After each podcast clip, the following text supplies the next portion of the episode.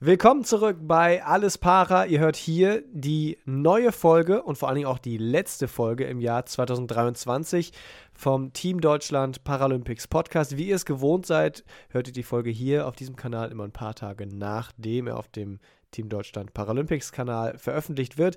In der aktuellen Folge zu Gast ist die Schwimmerin Gina Böttcher. Und mit der haben wir natürlich über das Schwimmen gesprochen, natürlich über Paris gesprochen, denn Paris ist in Sichtweite. Die Norm hat sie noch nicht und die muss noch erfüllt werden, aber die Chancen dafür stehen gut. Allerdings haben wir nicht nur über Paris gesprochen, äh, sondern auch über das Aufwachsen von ihr in einer Pflegefamilie, denn ihre leiblichen Eltern hatten sich äh, damals dagegen entschieden, sie großzuziehen.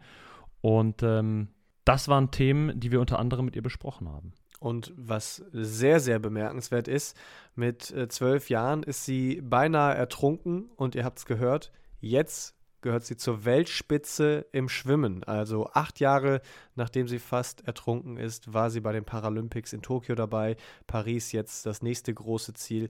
Das ist mal eine Wendung im Leben, über die wir natürlich auch mit ihr gesprochen haben. Weltrekorde waren auch Thema, davon hat sie nämlich auch schon ein paar geschwommen häufig bricht sie ihre eigenen Weltrekorde nochmal. Also viele nette Anekdoten aus dem Leben von äh, Gina Böttcher. Viel Spaß jetzt noch bei der letzten Folge des Jahres. Jeder Mensch hat auf jeden Fall irgendwie die Chance, irgendwas zu erlernen.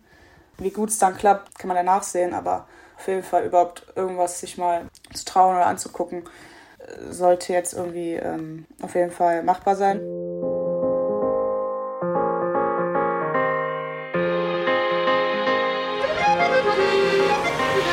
Ja, es ist wieder soweit. Last Christmas läuft im Radio. Zeit für die letzte Folge des Jahres, also vom Team Deutschland Paralympics Podcast, der wie immer präsentiert wird von der Sparkassen Finanzgruppe. Und wir zwei, wir sind traditionell am Mikro. Dorian Aus, den habt ihr gerade gehört, und ich, Philipp Wegmann. Aber wir sind nur Nebensache. Viel spannender natürlich ist unser heutiger Gast. Aus Potsdam ist uns die Schwimmerin Gina Böttcher zugeschaltet. Gina, schön, dass du da bist und direkt mal zum Einstieg, denn ähm, hat er gestartet, ne, Weihnachtsmärkte und so. Wie ist bei dir die Weihnachtsstimmung? Erstmal danke, dass ich da sein darf. Und ähm, Weihnachtsstimmung kommt, glaube ich, langsam, weil heute der erste Tag war, wo es geschneit hat. Ähm, auf Weihnachtsmarkt habe ich es jetzt noch nicht geschafft. Ich hoffe, das schaffe ich noch im Dezember. Und ähm, ja, sonst ist es immer eigentlich relativ schwierig, mich in Weihnachtsstimmung zu kriegen, aber ich glaube, dieses Jahr läuft es gut mit Schnee und so. Schnee ist immer ein gutes Indiz, da bist du in Potsdam uns auf jeden Fall einen Schritt voraus hier gegenüber dem Rheinland. Wenn du auf den Weihnachtsmarkt gehst, was für ein Typ bist du denn? Glühweinstand, Reibekuchen, die es hier immer gibt, Filzuntersetzer kaufen. Also Glühwein mag ich erstmal gar nicht. Und deswegen eher auf der Suche nach was zu essen. Aber auch eigentlich nicht viel. Also ähm, Krebs mag ich ganz gern. Hole ich mir eigentlich immer. Oder Mutzen. Mutzen. Je nachdem, wie man es aussprechen mag. Mutzen? Mutze Mandeln? Ja, ist ähnlich wie äh, Kaiserschmarrn irgendwie. Mit Puderzucker drüber. Kennt ihr das nicht? Das klingt hervorragend. Ja, ich kenne das als dieses fest, so festeres Gebäck. Das kann man immer in so Tüten beim Bäcker kaufen über in der Weihnachtszeit. Das ist eins meiner Lieblingsweihnachtsgebäcke. Mutze Mandeln heißt das, glaube ich. Jetzt haben wir äh, die Weihnachts- Gina schon so ein bisschen kennengelernt. Bevor wir mit dir dann mal so richtig in die Podcast-Folge hier rein äh, äh, kommt noch dein Steckbrief. Für alle die, die dich jetzt noch nicht so ganz gut kennen, wollen wir mal stichpunktartig dich vorstellen, sozusagen. Wir sprechen heute mit Gina Böttcher, geboren in Brandenburg an der Havel und heute 22 Jahre alt.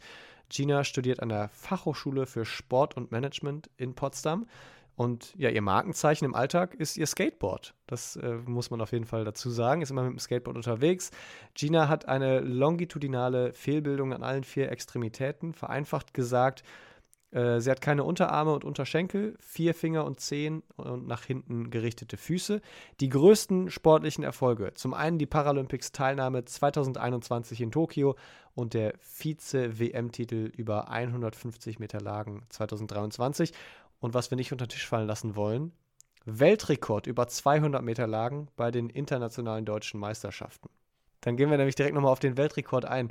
Äh, wir haben es schon hier und da mal gesagt, das ist für mich bleibt das irgendwie unvorstellbar, weil mit Weltrekord, das sagt man immer so, äh, geht einem so schnell über die Lippen, aber im Endeffekt, wenn man es sich nochmal auf der Zunge zergehen lässt, ist das im Prinzip ein Markenzeichen, dass niemand auf diesem ganzen Planeten, und es gibt verdammt viele Menschen auf diesem Planeten, jemals diese Leistung so erbracht hat und so schnell war, wie du eben jetzt über die 200 Meter lagen. Wie geht dir das so? Also denkst du da manchmal so auch drüber nach und diese, diese Metaebene, die dahinter steckt? Ähm, ja, also ich freue mich auf jeden Fall mal, wenn ich es wieder schaffe, einzuschwimmen. Ähm, bei 200 Meter lang ist halt das Ding, dass in meiner Startklasse wahrscheinlich nicht viele oder auch keiner das richtig schwimmt im Wettkampf. Ähm, und deswegen glaube ich, ich knacke halt die ganze Zeit meinen eigenen Weltrekord so, wenn es mir gelingt. Ähm, und deswegen fühlt es sich jetzt nicht so krass an, als wäre ich jetzt, als würde ich jetzt von irgendeinem anderen Schwimmer den knacken. Aber es ist auf jeden Fall trotzdem ein gutes Gefühl, ja. Also den Satz würde ich mir, glaube ich, einrahmen, wenn man sagt, äh, wenn ich mal immer mal wieder einen schwimme. Also wenn ich das mal in meinem Leben nochmal irgendwann irgendwie sagen kann, was zum Thema Weltrekord, das wird, glaube ich, das wird nicht mehr passieren. Äh, ja, gut, auch wenn es der eigene ist, egal. Man knackt ihn ja trotzdem. Äh, ja, krass. Ähm, das Jahr war für dich jetzt schon bei der Schwimm-WM an sich sehr erfolgreich. Wir haben eben so, so ein bisschen unter den Tisch fallen lassen, die deutschen Kurzbahnmeisterschaften auch sehr erfolgreich für dich. Würdest du sagen, das war ein erfolgreiches Jahr? Oder ist irgendwas, was dich so wurmt, wenn du auf 23, jetzt wo wir gegen Ende des Jahres zusteuern, so zurückdenkst? Ähm, es war auf jeden Fall sehr erfolgreich am Ende dann. Weil, also schwierig war es halt, ich hatte Bedenken, weil ich halt echt oft krank war äh, dieses Jahr und auch schon letztes Jahr. Irgendwie hatte ich nie drei oder vier Wochen am Stück Training. Weil nach drei oder vier Wochen immer kam irgendeine Pause mit Kranksein oder irgendwer, also irgendwelchen Verletzungen oder so. Ähm, dass es jetzt doch noch so gut läuft, hätte ich überhaupt gar nicht gedacht so. Vor allem, weil ich auch die Woche vor der WM nochmal krank war mit äh, Antibiotikum und so, was ich nehmen musste. Aber irgendwie äh, bin ich froh, dass mein Trainer und ich das so gut und schnell hinbekommen haben, mich doch wieder auf die Beine zu kriegen. Und ja, auch wenn es sehr, sehr äh, unerwartet war, das so größer als halt auch die Freude. Und ähm, ja, ich hoffe, so geht es nächste Jahr weiter. Vor allem, also natürlich ohne, ohne Krankheiten natürlich. Du hast das nächste Jahr schon angesprochen. Paralympisches Jahr. Wie blickst du darauf, wenn du jetzt so ein erfolgreiches Jahr oder das Jahr erfolgreich abschließt? Ist das gut für die Motivation oder äh, will man eigentlich immer noch Luft nach oben haben oder siehst du die sowieso bei dir? Die Luft nach oben sehe ich halt immer. Also es gibt immer, ein, äh, gibt immer noch besser, meiner Meinung nach. Ähm, deswegen freue ich mich auf jeden Fall habe es auch als, als, alles als Ansporn gesehen, ähm, nächstes Jahr nochmal besser zu sein. Man will ja auch sowieso immer Bestzeiten schwimmen. Und ähm, was am Ende rauskommt, von Platzierungen her, daran denke ich irgendwie gar nicht. Ich denke eher an meine Zeiten. Und ähm, ja, bin positiver Dinge, dass es hoffentlich nächstes Jahr genauso gut wird. Oder noch besser. Zeiten ist jetzt auch so ein bisschen das Stichwort, denn wir haben es uns versucht äh, erklären zu lassen, wie das mit der Quali-Norm genau ist. Äh, die ist jetzt relativ frisch. Du weißt ja auch noch nicht ganz, welche Disziplinen du überhaupt quasi schwimmen wirst. Und die Frage ist aber auch, welche sind realistisch für Paris, wenn wir jetzt da mal von der Quali-Norm ausgehen? Und oder welche hast du auch vor zu erreichen? Vielleicht kannst du noch mal versuchen, uns das kurz zu umreißen, äh, wie das mit den Zeiten ist, wo du jetzt, sagen wir mal, vielleicht ein einigermaßen in Anführungszeichen sicheres Potenzial siehst und wo du sagst, oh, da wird es zum Beispiel sehr eng. Ähm, also ich glaube relativ sicher ist, dass ich 50 Rücken und 150 Lagen schwimmen werde, wenn ich es nach Paris schaffe, weil das so meine beiden Hauptstrecken sind. Ähm, und die Normzeiten, da gibt es einmal den Mindest Qualification Standard von ähm, World Paraswimming, denke ich, MQS kurz gesagt, der ähm, wurde festgelegt und äh, sind halt Zeiten, die erreicht werden müssen, dass du diese Strecke in Paris schwimmen darfst. Oder auch bei EM, WM und so. Aber jetzt geht es ja erstmal um Paris. Und dann gibt es vom DBS noch vor, vorgelegte Normen, die du erreichen musst, um überhaupt erstmal äh, nominiert zu sein oder zu werden. Also dich zu qualifizieren. Ähm, und die sind halt auf Platz 6 der Weltrangliste festgelegt. Und da ich in den meisten Strecken äh, der sechste Platz bin, müsste ich alle meine Zeiten von diesem Jahr toppen. Und da es dieses Jahr nur Bestzeiten waren, ähm, muss ich Bestzeit schwimmen, um dabei zu sein. Bei 50 Rücken ist es noch, ähm, noch leichter, in Anführungsstrichen, weil ich dort Platz 5 bin in der Welt.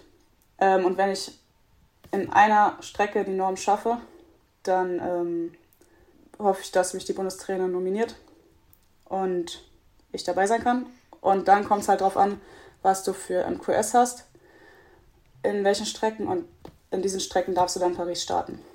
Also kannst du bei allen internationalen oder auch nationalen Wettkämpfen, musst du da die Zeit schwimmen? Du kannst ja nicht im Trainingsbecken quasi das erschwimmen und sagen, jo, habe ich geschafft, sondern irgendwo muss es ja quasi festgehalten sein oder irgendwo musst du das ja angemeldet haben, dass du das jetzt versuchst zu erreichen.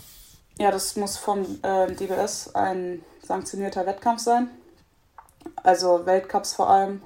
Ähm, ich versuche es jetzt schon übernächstes Wochenende in Kroatien. Ist auch ein Para-Wettkampf.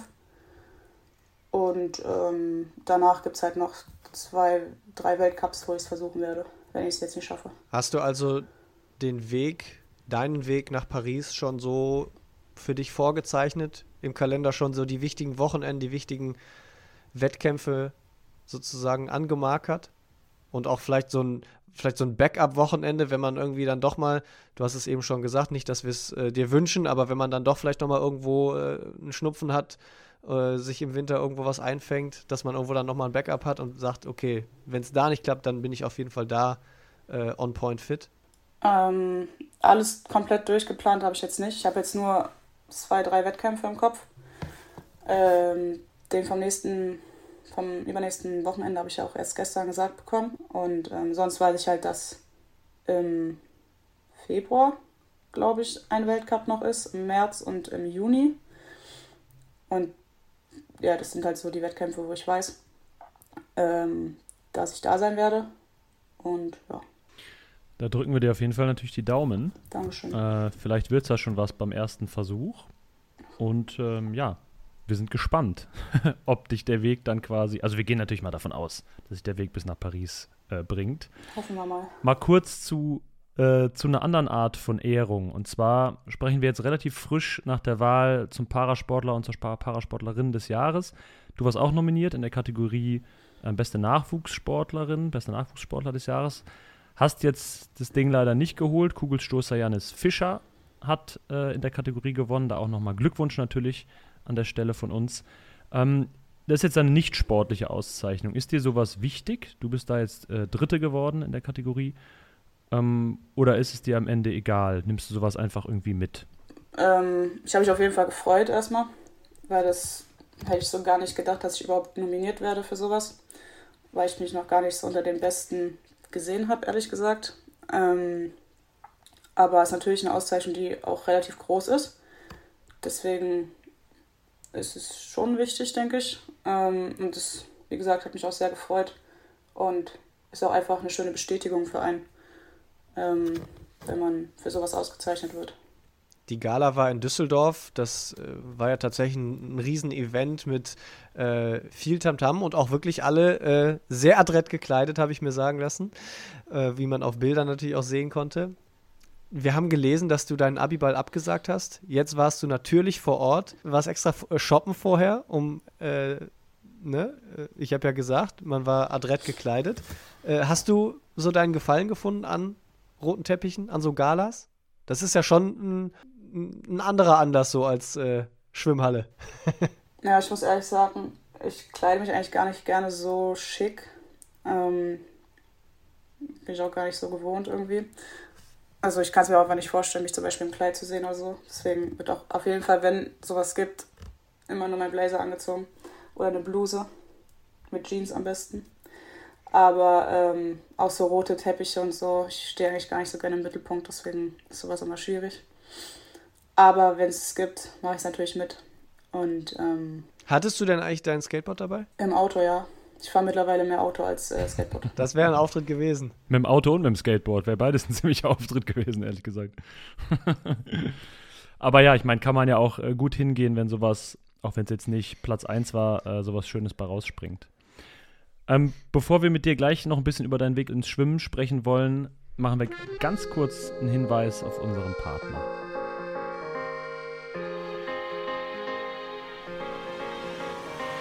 Genau, wir möchten uns nämlich bei unserem Partner bedanken. Dieser Podcast wird, wie unsere treuen Hörer natürlich wissen und treuen Hörerinnen wissen, wird von der Sparkassen Finanzgruppe unterstützt.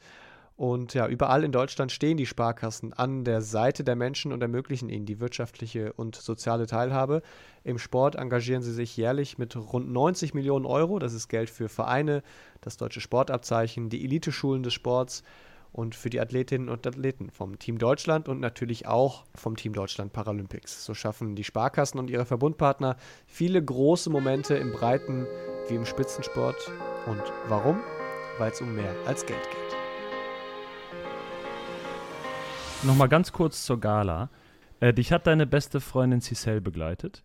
Und sie selbst meinte, dass sie eigentlich so immer deine Plus eins auch ist bei solchen Veranstaltungen, als quasi klassische, irgendwie beste Freundin, gut eingespieltes Team am roten Teppich. Ähm, Cicel hat uns aber vor allem auch nochmal erzählt, was dich als beste Freundin so ausmacht. Sie hat bewiesen, dass ich ihr alles anvertrauen kann, dass egal was ist, dass sie immer für mich, für mich da ist und immer auf meiner Seite ist. Sie ist mit die liebenswerteste Person, die ich kenne. Sie ist so süß auch in manchen Sachen und auch so mitfühlend und herzlich und ich mag eigentlich alles an ihr. Süß. Das geht ja mal so, richtig, so ja. richtig runter wie Öl, ja. Habe ich noch nie so gehört von ihr. Ja, dafür, kann, dafür kann Podcast auch gut sein. Wie wichtig ist das für dich, so jemanden an deiner Seite zu haben? Sehr wichtig. Ich bin auch froh, dass ich sie habe, weil sie wirklich, also ich kann ja auch alles erzählen. Ähm, bleibt dann auch bei ihr und weiß kein anderer und ähm, sowas weiß ich sowieso sehr, sehr zu schätzen, weil ich schon viele andere Erfahrungen gemacht habe. Und ähm, ja, ich bin froh, dass sie eigentlich immer da ist, wenn ich sie brauche und auch bei sowas immer mitkommt und wir Spaß zusammen haben können, Erfahrungen sammeln können und Erlebnisse schaffen. Ein Thema müssen wir noch kurz ansprechen, was sie auch äh, so hat fallen lassen und du auch, dass ihr viel zusammen macht, zusammen plant. Eines eurer Haupt- Hobbys, nenne ich es jetzt mal, neben sich treffen, ist dann auch Essen gehen. Also hat sie gesagt, Essen ist ein Riesenthema. Wir werfen mal nur das Stichwort Sushi hin. Hast du dazu noch weitere Gedanken, die du mit uns teilen möchtest? Ey, wieso wusste ich, dass das kommt? ja, also wir gehen eigentlich fast immer essen, wenn wir nicht gerade bei ihr sind. Und chillen. Ähm, Sushi essen, vor allem. Das ist irgendwie noch gar nicht so lange unser Ding. Aber wir gehen auch immer ins gleiche Restaurant irgendwie. Und ja, sonst gehen wir gerne ins Café Extrablatt und frühstücken. Ist auch immer sehr nice, weil wir beide mal Zeit finden zusammen morgens. Ähm, ja. Äh, Cicel ist da also auf jeden Fall äh, ja, beste Freundin und eine Person, die da, da sehr äh, nahe steht.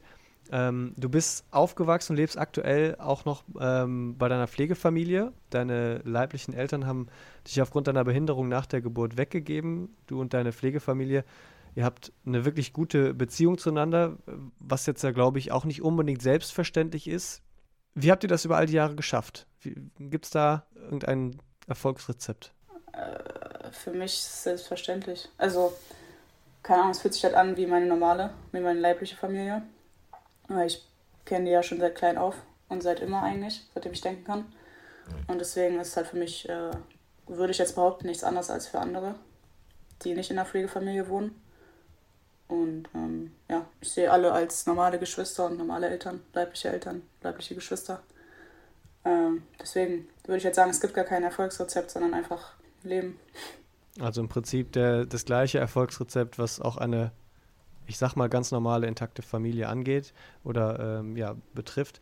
Deine Pflegefamilie hat dir ja irgendwann entsprechend gesagt, dass du adoptiert wurdest. Ich habe für mich so in der Vorbereitung auf diesen Podcast überlegt, dass das möglicherweise ein Punkt sein kann, wo irgendwie so dieses Konstrukt normale Familie vielleicht so ein bisschen bröckeln kann. War das jemals irgendwie schwierig zu der Zeit? Ähm, also ich bin erstmal gar nicht adoptiert. Ich bin nur in Pflege.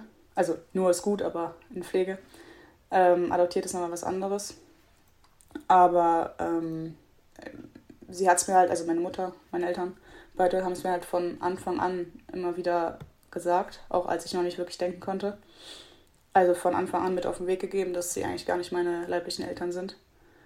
Und deswegen habe ich auch nie irgendwie gedacht, oh Mist, sind sie gar nicht, sondern ich habe halt von Anfang an bin ich damit aufgewachsen und ähm, war halt von Anfang an normal für mich.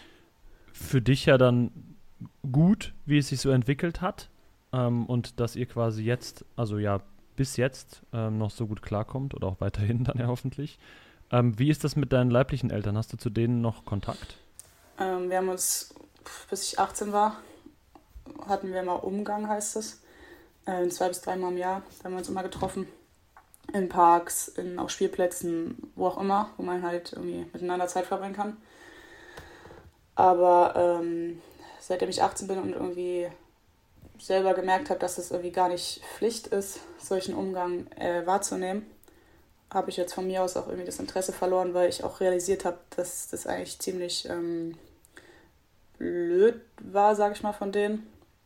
Oder rücksichtslos, äh, mich einfach irgendwie wegzugeben. Ich weiß selber nicht, was sie genau dazu bewegt hat. Äh, Brauche ich auch gar nicht wissen. Aber es sind halt jetzt so Menschen, mit denen ich nicht viel zu tun haben brauche, meines äh, Erachtens nach. Wie war das, als du die das erste Mal gesehen hast? Kannst du dich noch daran erinnern? Also war da die Freude größer, weil man jetzt quasi die leiblichen Eltern sieht? Oder war da auch irgendwie, welches Gefühl hast du dabei? Oder warst du irgendwie eher ängstlich oder wütend? Oder hast du noch eine Erinnerung dran? Ich glaube, als wir uns das erste Mal gesehen haben, war ich noch ganz, ganz klein. Also ich habe gar keine Erinnerung. Ich weiß gar nicht. Ich weiß nur, wie, ähm, als ich schon älter war, wie unsere Gespräche abliefen und dass ich äh, auf jeden Fall so gut wie nie mit meiner leiblichen Mutter geredet habe, sondern wenn dann eher mit meiner leiblichen Schwester. Ich habe noch eine Schwester, die ist ein Jahr jünger als ich. Aber mit meiner Mutter habe ich nicht wirklich viel interagiert und meinen Vater kenne ich gar nicht. Hast du denn jetzt noch Kontakt zu deiner leiblichen Schwester? Also ist, das ist ja möglicherweise eine andere, äh, ja, irgendwie Gesprächsebene dann auch, weil, weil sie ja eine ganz andere Rolle in dieser, in dieser schwierigen Konstellation spielt. Nicht viel, ehrlich gesagt. Also eigentlich so gut wie gar nicht. Selten reagieren wir auf irgendwelche Insta-Stories oder so. Aber das war es dann halt auch. Oder gratulieren zum Geburtstag. Es klingt jetzt aber so, und das finde ich jetzt persönlich klingt eigentlich so als gut, also als hättest du so einen guten Weg gefunden, damit umzugehen. Ähm, ja, und wie gesagt, das, was du über die, über die Pflegefamilie erzählt hast, klingt auch einfach sehr positiv. Wir wollen mal so ein bisschen kommen zu deinem Weg in den Schwimmsport, äh, denn der war ja auch eigentlich, eigentlich alles andere als einfach. Äh, du wärst in einem Familienurlaub mal fast ertrunken, weil du die Wassertiefe unterschätzt hast, da warst du zwölf. Und ab da war eigentlich eher Angst vorm Wasser als Freude. Wie hast du dann wieder so Zutrauen gefunden zu diesem Element Wasser? Ähm, ich hatte eine sehr, sehr gute Trainerin, muss ich sagen, die auch alles wirklich in Ruhe mit mir angegangen ist. Die hat mir die Zeit gelassen, die ich brauchte. Ähm, hat mir letztens erst noch gesagt, wie lange ich wirklich gebraucht habe. Das war mir gar nicht mehr so bewusst. Ich dachte echt, es ging alles schneller. Aber ich habe mich ein bisschen getäuscht. Ähm, aber ja, sie hat alles ganz entspannt gemacht und wie gesagt, mir meine Zeit gelassen und deswegen habe ich mich halt nicht unter Druck gesetzt gefühlt und ähm, habe versucht, so gut es geht, ähm, zu schwimmen und habe mein Bestes gegeben und ich glaube, das hat sich alles gelohnt. Wie lange hat es denn gedauert? Weiß ich nicht, mehrere Jahre, auf, also ein Jahr, anderthalb auf jeden Fall, bis ich wirklich gut im Wasser lag. So. Heute ist ja so, dass du eher äh, sogar Kindern auch Mut machst, die auch selbst Angst vorm Wasser haben, arbeitest da mit äh, der von dir genannten Person zusammen. Birgit Marquardt heißt die, um sie mal mit, kurz mit Namen zu nennen. Ähm, was ist da so deine Rolle oder wie siehst du da deine Rolle bei dieser Zusammenarbeit? Was machst du da genau? Ähm, ich muss sagen, wenn ich Zeit habe, dann äh, versuche ich da hinzugehen. Ähm, und es geht halt immer so vier Stunden lang, so Schulschwimmen, immer nacheinander verschiedene Gruppen äh, je nach Altersklasse auch. Und wenn Birgit eine Aufgabe für mich hat, dann setze ich die um oder versuche es umzusetzen. Ähm, aber ich glaube, bisher habe ich ganz gutes Feedback bekommen. Und ähm, den Kindern macht es auch Spaß, sehe ich immer wieder. Und ähm, ich hoffe, dass ich so auch relativ viel für mich selber lernen kann. Und dass natürlich die Kinder auch sehr, sehr viel lernen. Beruflich soll es ja für dich tendenziell eher in den Leistungssport gehen. Da bist du jetzt, äh, ich sag mal, so an der Basis, aber im Prinzip ja auch so an deinen, ja, an deinen Anfängen nochmal so zurück und ja, vielleicht auch so eine Art ja, Rückblick in deine eigene Vergangenheit. Ähm, wann hast du denn eigentlich so festgestellt, dass es tatsächlich mit einer Karriere im Leistungsschwimmen was werden kann? Also, von, ich meine, der, der Punkt von äh, überhaupt erstmal wieder sich ins Wasser trauen bis zu ich bin bei den Paralympics in äh, Tokio dabei. Das ist, das ist ja eine wahnsinnige Diskrepanz. Ja, ich weiß selber gar nicht, wie genau das kam. Ja, ich bin auf jeden Fall mal dabei geblieben und ähm, habe dann irgendwann nicht mehr bei Bürger trainiert, sondern bei nicht behinderten kleineren Kindern als ich, also auch jüngeren. Und habe da versucht, halt äh, zweimal die Woche irgendwie mitzuschwimmen, weil es gab zu dem Zeitpunkt auch keine andere Lösung für mich. Und da habe ich halt schon gemerkt, dass es mir auf jeden Fall sehr, sehr viel Spaß macht. Und ich eigentlich gerne öfter die Woche trainieren würde. Und irgendwann kam äh, mein jetziger Trainer, Mike C., nach Potsdam. Und dann kam ich direkt auch, nachdem ich dann in dieser äh, jüngeren Trainingsgruppe war, kam ich 2017 dann zu ihm ins Training. Vorher war noch eine kurze Zeit bei äh, Christian Prochnow, auch einem ehemaligen Paraschwimmtrainer.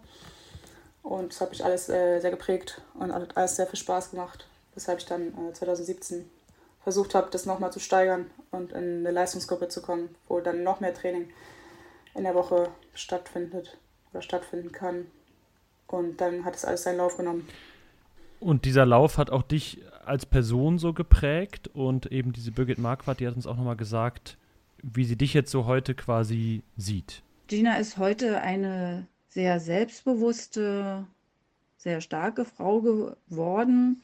Sie weiß, was sie will und hat aber auch nie so vergessen, wie es ihr mal ergangen ist und ähm, kann deshalb das auch gut den anderen Kindern äh, wieder zurückgeben. Und ich freue mich über Ginas Entwicklung und dass wir auch immer noch so einen engen Kontakt zueinander haben. Auch süß. So viel Lobhudelei, ne? Wie schön. Ja. Ähm, und jetzt, aber Dorian hat es auch gesagt, dann auf einmal ist man auf dem Weg eigentlich Richtung Paris, man ist im Leistungssport, Medaillen und Rekorde. Was würdest du den Leuten heute sagen, die damals gesagt haben, du wirst nie schwimmen können? Was würde die starke Gina denen ins Gesicht schleudern? Dass es eigentlich keinen Grund gibt, sowas zu sagen, weil jeder Mensch hat auf jeden Fall irgendwie die Chance, irgendwas zu erlernen. Wie gut es dann klappt, ist, ähm, kann man danach sehen, aber auf jeden Fall überhaupt irgendwas sich mal zu trauen oder anzugucken, sollte jetzt irgendwie ähm, auf jeden Fall machbar sein. Und ich weiß nicht, was ich denen sonst sagen soll. Also auf jeden Fall, dass nichts unmöglich ist, meiner Meinung nach. Und man sieht ja, wie viele krasse Para-Athleten vor allem es gibt. Wie ist deine Erinnerung daran, mit deinem Umgang, als, als dir das gesagt wurde und du vielleicht noch nicht so dieses Selbstverständnis hattest? Hast du da so innerlich die Faust geballt oder in der Tasche die Faust geballt und gedacht, so jetzt erst recht? Oder hast du da auch schon irgendwie, weiß ich nicht, mit Birgit zum Beispiel drüber gesprochen oder so? Nö, ich hab's eigentlich einfach nur so hingenommen. Also in dem Schulsport, wo es, äh, wo halt nichts mit mir probiert wurde, so wirklich, habe ich auch eigentlich nur im Nichtschwangerbecken irgendwie mit meiner damaligen Betreuerin äh, irgendwelche Spiele gespielt. Und da habe ich es echt nicht so wahrgenommen. Also ich dachte so, ja, okay, das ist jetzt so. Die anderen sind halt nicht behindert und können es halt. Also ich habe es ja eigentlich geglaubt so. Ähm, deswegen hatte ich auch immer lange Angst, überhaupt erstmal ins Wasser zu gehen und dann das im Urlaub war halt ein bisschen dumm von mir. Aber ähm, ja. Glaubst du, es hätte äh, rückblickend auch ein anderer Sport im paralympischen Bereich sein können, wenn du einfach an einer anderen Stelle abgebogen wärst und jede Menge Zeit in eine andere Sportart investiert hättest? Schwierige Frage. Ähm, ich kann mir eigentlich jetzt nichts wirklich anderes vorstellen, außer vielleicht Triathlon. Aber auch schwierig, weil laufen kann ich nicht. Und wenn, dann müsste ich wahrscheinlich Handbike fahren und weiß ich nicht, ob das jetzt so mein Ding wäre. Es gibt auf jeden Fall noch äh, jede Menge weitere Wassersportarten. Also vielleicht ähm, ist ja das hier was für dich. Wir haben äh, nämlich eine, ja, eine kleine Kooperation mit dem Team Deutschland Podcast und da ist in der aktuellen Folge ähm, IQ Foil Thema. Also mir hat das vorher überhaupt nichts gesagt. Äh, was das genau ist und warum das ja eine, eine Bereicherung für das olympische Programm ist, das äh, kann man in der aktuellen Folge hören. Da ist der Sebastian Kördel nämlich zu Gast. Der ist Windsurfer und Weltmeister und er hat da in der aktuellen Folge gesprochen. Sehr ehrlich und mit vielen persönlichen Einblicken. Ja, und äh, auch eben seiner Meinung zum Thema Druck im Leistungssport. Weil entweder man holt halt eine olympische Medaille oder man holt keine olympische Medaille. Das ist jetzt nicht sch schlecht oder gut, ich will das auch gar nicht werten, aber es ist einfach, äh, was so ein Meilenstein der halt erreicht wird oder nicht. Und das ist auf jeden Fall ein anderes Level von Druck. Und die klassische Road to Paris, die ja immer das Thema ist, die wird in dieser Folge dann tatsächlich zur Road to Marseille, weil ja die Wettbewerbe eben in Marseille stattfinden von Windsurfer Sebastian Kördel. Also in den Podcast äh, gerne auch nochmal reinhören, gerne auch abonnieren und folgen. Ihr kennt das Spielchen ja, äh, damit ihr da auch auf, auf der olympischen Ebene äh, nichts mehr verpasst. Wir haben zum Abschluss, Gina, noch eine kleine Kategorie für dich, äh, die wir mit all unseren Gästen quasi durchgehen. Das bedeutet also, äh, wir haben drei Sätze, die du dann quasi vervollständigst. Wir werfen dir was hin und du sprichst den Satz quasi zu Ende. Ich würde sagen, Dorian, du legst vielleicht sogar mal los. Wenn wir Paris 2024 sagen, dann denkst du An eine wunderschöne, abenteuerliche Zeit. Gut. Das heißt, du denkst äh, im Prinzip schon an dabei sein. Das ist sehr gut für das Mindset. Natürlich, ich Wo hoffe. wir anfangs über, über Normen und Qualifikationen gesprochen haben. Fürs Mindset sehr wichtig, dass du im Prinzip schon dabei bist. Ich werde hoffen. Philipp mit dem zweiten Satz. Äh, wenn du im Parasport eine Sache ändern könntest, wäre das? Die Aufmerksamkeit auf den Parasport. Wie sollte das für dich aussehen? Ich hoffe, dass ähm, wir auch mal so wie die olympischen äh, Athleten gesehen werden und nicht immer als was anderes. Und ähm, wir uns quasi gleichgestellt fühlen können. Steht das für dich im Widerspruch dazu, dass du an sich eigentlich gar nicht so gerne im Mittelpunkt stehst? Hast du uns ja vorhin gesagt. Ja, aber mit Parasport stehe ich ja nicht alleine im Mittelpunkt so. Es sind ja dann viele, die zusammen im Mittelpunkt stehen und äh, es wäre halt schön, mal nicht einfach immer als äh, eine Unterkategorie quasi vom olympischen Sport gesehen zu werden, sondern auch als was Gleichgestelltes, Gleichgestelltes weil wir einfach den gleichen Aufwand bringen und nichts anderes machen als äh, die Olympischen. Dann komme ich jetzt mit dem dritten Satz. Dein geheimes Talent abseits des Sports ist? Essen gehen. Das ist aber jetzt eigentlich kein Talent mehr, das haben wir eben schon aufgedeckt. Wir können das ja durchgehen lassen, aber dann würde ich mich äh, trotzdem fragen, was, was ist jetzt dein Talent daran? Also ich meine, essen gehen tun viele Leute, aber was kannst du da jetzt besser als andere, sag ich mal? Oft essen gehen. Also einfach die Frequenz. Und immer neue Gesprächsthemen haben auf jeden Fall. Ja, apropos Gesprächsthemen, äh, gesprochen haben wir auch mit Cicel. Die hat uns noch was Kleines anderes hingeworfen. Wir würden es einfach mal äh, abspielen, um zu gucken, ob du vielleicht sagst, das ist doch kein Talent, das wissen alle. Oder ob du dazu stimmst. Sie kann wirklich gut Tischtennis spielen. Ich habe mit ihr letztens Tischtennis gespielt und es war wirklich schwierig, gegen sie anzukommen. Das hat mich wirklich, das hat auch so Spaß gemacht. Ich weiß nicht, ob das schon irgendjemand weiß oder schon jemand gesagt hat, aber das war wirklich, war lustig. Ist es geheim oder spielst du regelmäßig das ganze Schwimmteam unter den Tisch? Nee, ist geheim, stimmt. Ich habe noch nie mit sonst irgendwem gespielt. Also, ja, es macht auch Spaß. Das wäre so ein Sport, den man sich noch vorstellen könnte, aber Schwimmen mag ich mehr, weil da bewegt man sich irgendwie, meiner Meinung nach, glaube ich, mehr als beim Tischtennis. Das heißt aber, ab jetzt darf gefordert werden. Und wir können natürlich nochmal hinweisen auf unsere äh, letzte Folge mit Thomas Schmiedberger, Paratischtennisspieler. Das heißt, vielleicht äh, gibt es da ja mal ein Match mit dir und Dann verliere ich aber. an irgendeiner Platte. Vielleicht, vielleicht kannst du ja, äh, ja das, das Warm-up-Match mit ihm dann in Paris machen. Ich will nicht verlieren. so, daran liegt's. Dann bleibt Gegnerin weiterhin Cicel, anscheinend. Das ist auf jeden Fall die sehr gesunde und äh, ja, sportliche Sichtweise von Gina Böttcher. Eine der Stars aus dem Paranachwuchs des Schwimmens und äh, ja, jetzt im Prinzip auch schon in der Weltspitze angekommen. Das muss man tatsächlich so sagen. Vielen Dank fürs Gespräch. Danke, dass ich da sein durfte. Und das war sie, unsere letzte Folge für das Jahr 2023. Wir hören uns damit dann im nächsten Jahr wieder, wenn ihr denn dann wollt. Äh, und dann ist auch schon Paralympics-Jahr. Und äh, das Team Deutschland Paralympics und wir vom Podcast, also Dorian Aust und ich, Philipp Wegmann, wir sagen eigentlich schon mal schöne Weihnachten. Und ich weiß nicht, ob man das schon sagen darf so früh, Dorian, aber guten Rutsch. Wenn man die Leute das letzte Mal hört, darf man das dann schon sagen? Ja, es ist gewagt, aber wir, gewagt, wir ja. trauen uns ja einiges hier. Ja, okay, na gut. Dann guten Rutsch. Also abonniert schön unseren Kanal, natürlich gerne auch auf den äh, Social Media Kanälen. Wir freuen uns auf das nächste Jahr mit euch. Wie gesagt, Paris rückt dann immer näher. Wir machen jetzt die Mikros aus und melden uns in 2024. Bis dahin, macht's gut und adieu. Ciao, ciao. Schatz, ich bin neu verliebt. Was? Da drüben. Das ist er. Aber das ist ein Auto. Ja, eben. Mit ihm habe ich alles richtig gemacht. Wunschauto einfach kaufen, verkaufen oder leasen. Bei Autoscout24. Alles richtig gemacht. Wie baut man eine harmonische Beziehung zu seinem Hund auf? Puh, gar nicht so leicht. Und deshalb frage ich nach, wie es anderen Hundeeltern gelingt, beziehungsweise wie die daran arbeiten. Bei Iswas Dog reden wir dann drüber. Alle 14 Tage neu mit mir, Malte Asmus und unserer Expertin für eine harmonische Mensch-Hund-Beziehung, Melanie Lippisch. Ist was, Dog? Mit Malte Asmus. Überall, wo es Podcasts gibt.